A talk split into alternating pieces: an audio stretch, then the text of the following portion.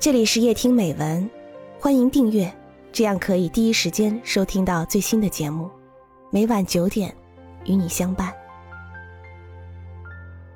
威尼斯日记，九则，作者阿成。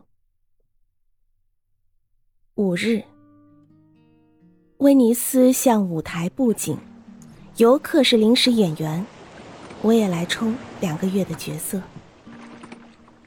乘一号船沿大运河走了两次，两岸华丽的楼房像表情过多的女人。好文章不必好句子连着好句子一路下去，要有傻句子、笨句子、似乎不通的句子，之后而来的好句子，在似乎不费力气就好的不得了了。人事亦如此。无时无刻不聪明，叫人厌烦。年初的时候来到威尼斯一天，无处不惊艳。回忆会净化，心中已经安静下来。再来往下，无穷无尽的细节，又无时无刻不在眼中。仍然是惊艳，而且是轰炸。就像前年伊拉克人遭遇到的，整个意大利就是一种遗产轰炸，每天躺下去，脑袋里轰轰的，好像睡在米兰火车站。这次到威尼斯来，随手抓了本唐人崔令钦的《教坊记》，闲时解闷。这书开首即写得好，述了长安。洛阳的教坊位置后，笔下一转，却说：“坊南西门外，即院之东也。其见有请于水泊，俗谓之月坡，形似宴月，故以名之。古人最是这闲笔号，令文章一下荡开。威尼斯像赋。”铺陈雕琢，满满当当的一篇文章，华丽亦可以是一种压迫。九日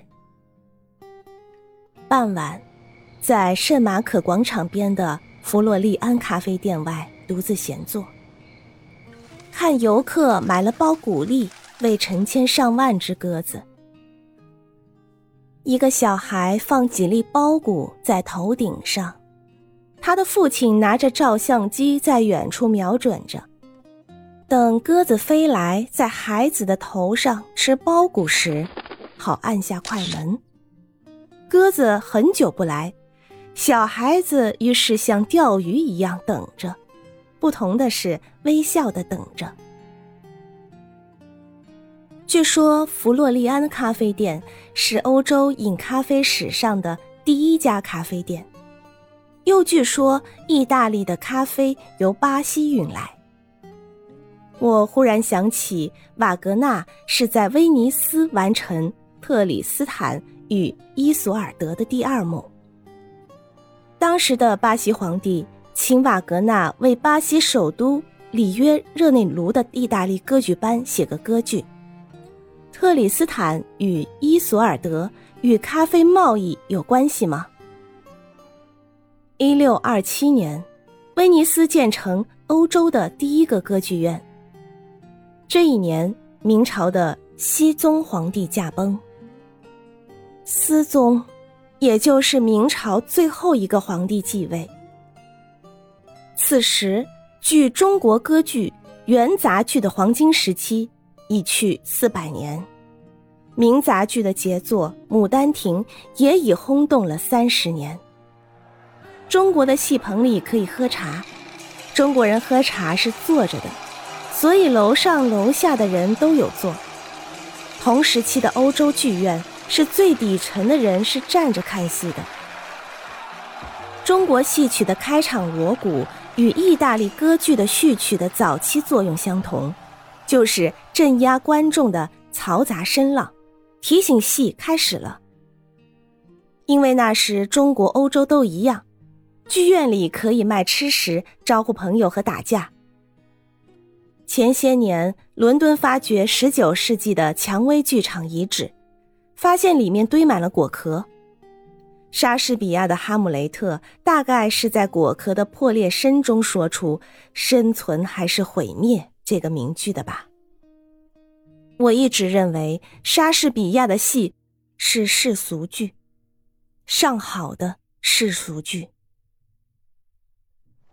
五月初的威尼斯夜晚。有一些凉意，尤其是日落后，海上的湿气浸漫到圣马可广场上的时候。十四日，马克的头发是浅栗色，属金发一类，眼睛蓝灰色。一般意大利的女人认为金发是美，金发应该是当年北方蛮族的头发。历史的归历史，现实的归现实。以我有限的直观来看，地中海沿岸的种族的混合，包括东方的阿拉伯人、南方的比非人、北方的蛮族，这种混合的结果就是意大利的男女非常好看，腿修长有力，脖子精致，额头饱满，腰部微妙。像脸一样的有表情。天生的卷发和暗色皮肤的人非常多，肥胖臃肿的人在人口比例上很少。我曾问过一个人，为什么意大利的胖子少？回答是，胖子都被我们赶到美国去了。不少中国画家因为画大卫石膏像，错把大卫当欧洲美男子。其实大卫是实实在在的阿拉伯美男，他是以色列王，鼻梁坚挺，嘴唇有变化，卷发。北方欧洲人是直发，斯堪的纳维亚人为典型。当地中海东南方的文明灿烂时，北方蛮族赶时髦，将头发烫卷为美。我们现在还可以从英国法官头上的假卷发体会到当年的驱时遗绪。古希腊得非洲人种与文明的传播，于是古希腊的俊男美女雕像无一不是卷发，给中国画家们的学生时代添了不少麻烦。现代中国人的爱烫卷发，应该是近代对西方世俗审美的隔代驱使。因为《水浒》里的赤发鬼刘唐还是古典丑男，现在则是男女流唐满街走，意气风发。意大利人的血缘混杂，使他们的嘴唇有造型；欧洲北方人的嘴像用刀子在鼻子下面横砍的一条缝。我的经验里，亚洲人嘴有形状。这一点在佛像上得到典型的表现。